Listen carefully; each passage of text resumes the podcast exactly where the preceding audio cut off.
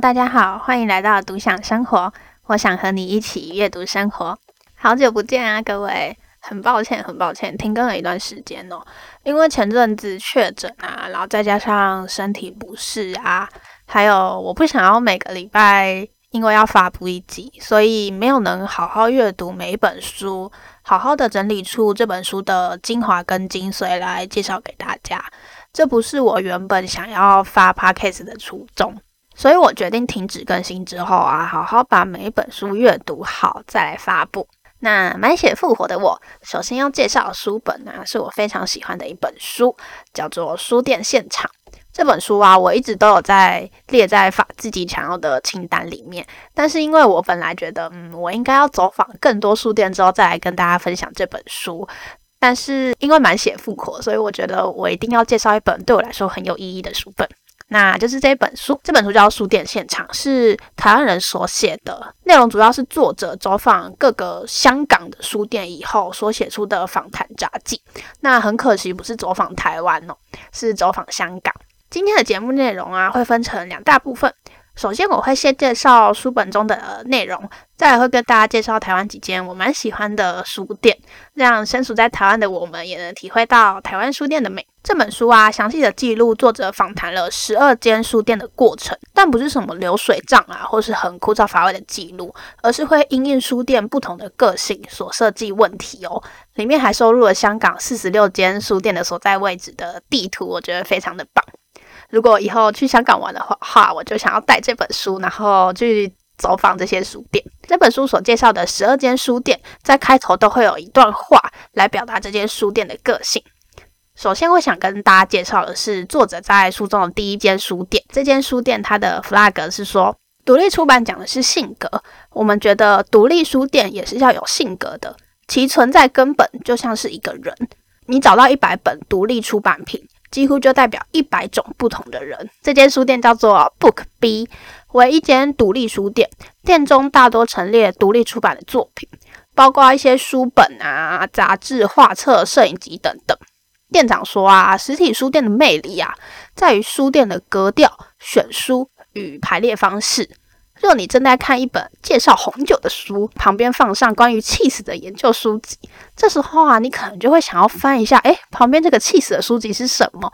这时候你的知识欲望其实就会默默的被无限的放大，你会不自觉的吸收各项新奇的知识。店长还说啊，就像日本一位创办独立书店的人所说，网络书店的优点是让我们找到想要的东西，而实体书店则是。让我们知道自己想要什么，我非常认同这句话哈。这就是为什么我不定期啊都一定要走到实体书店，因为走访书店呐、才能够知道原来我当下的状态是想要看什么样的书籍，而且真正翻阅书籍啊，才能够知道这本书的内容是否真的让我有兴趣。毕竟你虽然在网络书店可以看到一些简介。但是你无法翻阅到在目录中，哎，你觉得中间这段非常有意思，然后就想要直接翻过去，就是稍微的看一下嘛。但是你在实体书店却是可以做到这件事情哦，所以我非常推荐大家，如果想要看一本书，你不能就是只是看网络上的一些推荐，然后就立刻下单。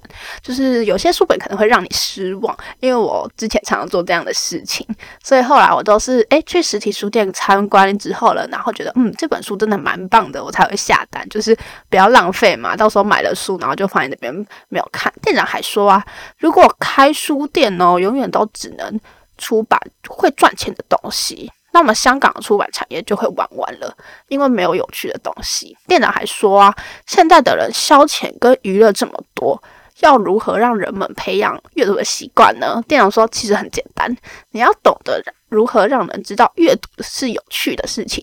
你要跟客人介绍这本书，它的有趣之处和这本书想传达的意念。我想这就是要如何去行销吧，呃这也是我正在做的事情啊。我想要打破人们对于阅读书本的刻板印象哦。在我们离开求学阶段之后啊，阅读其实不再是文字海啦。也不再会那么的枯燥乏味。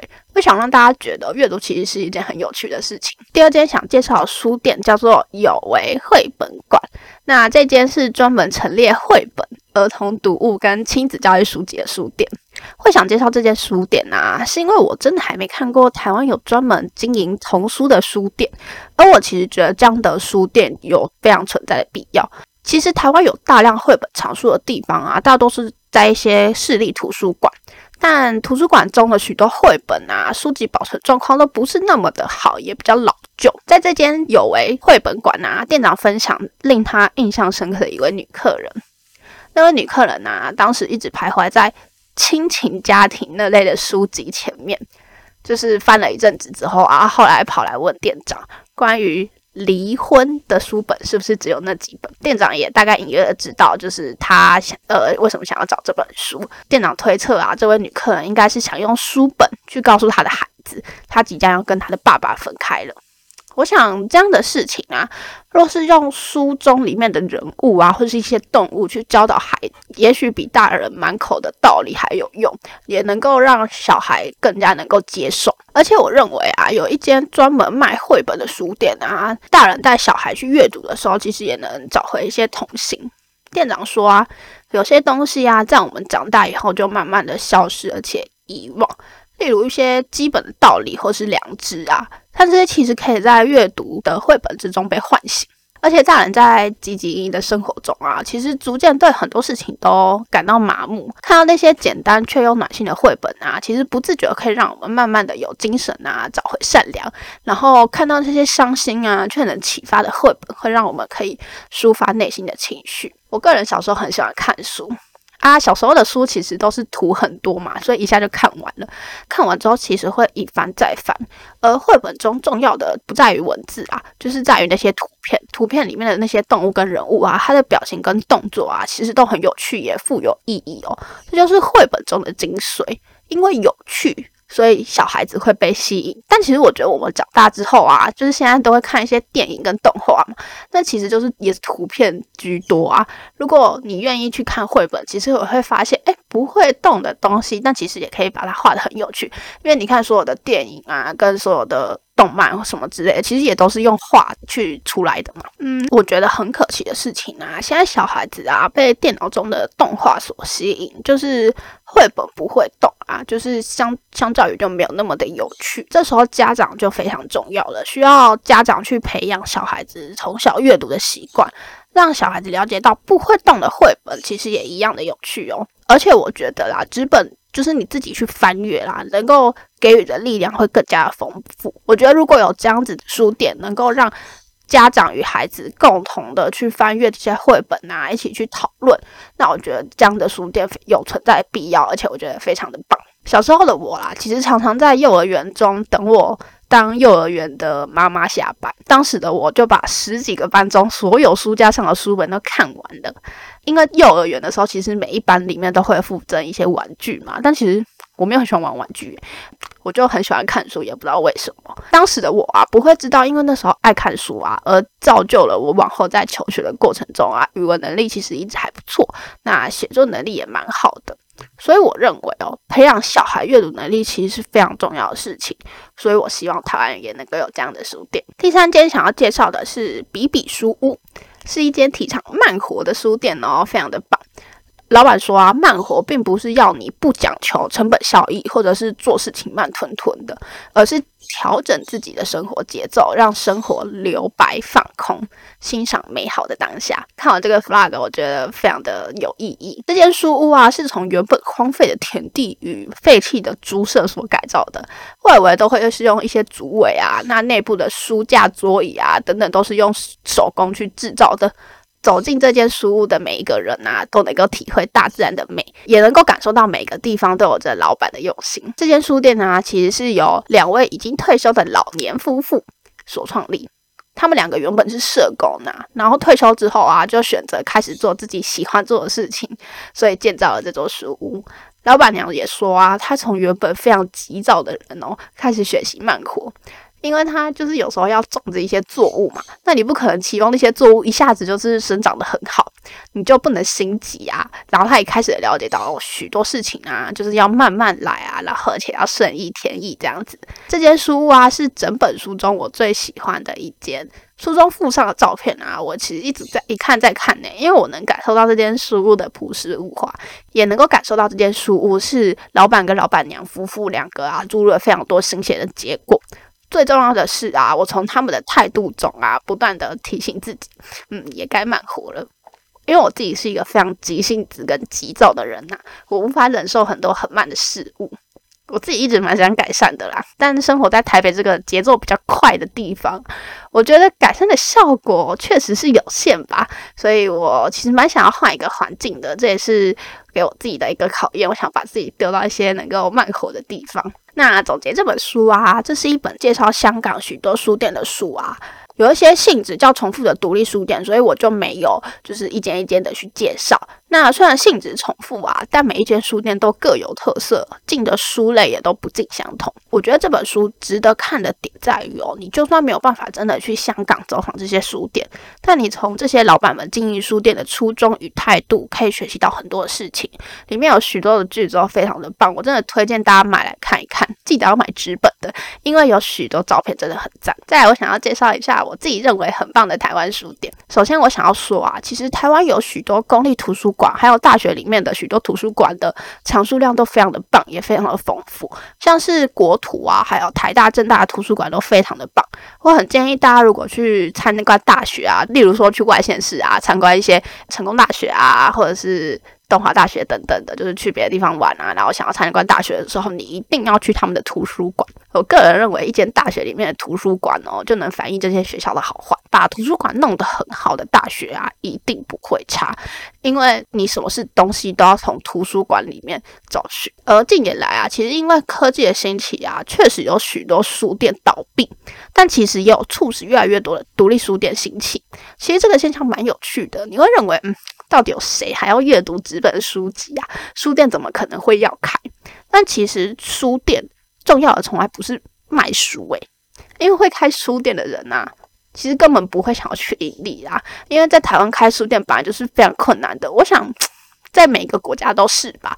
开书店的人啊，他们很多其实是为了自己的理想啊，还有做自己想做的事情啊。像有些人是为了推广人们阅读啊，那有些人是为了想要给阅读的人一个良好的环境。不管是因为什么啊，我都觉得他们非常的伟大。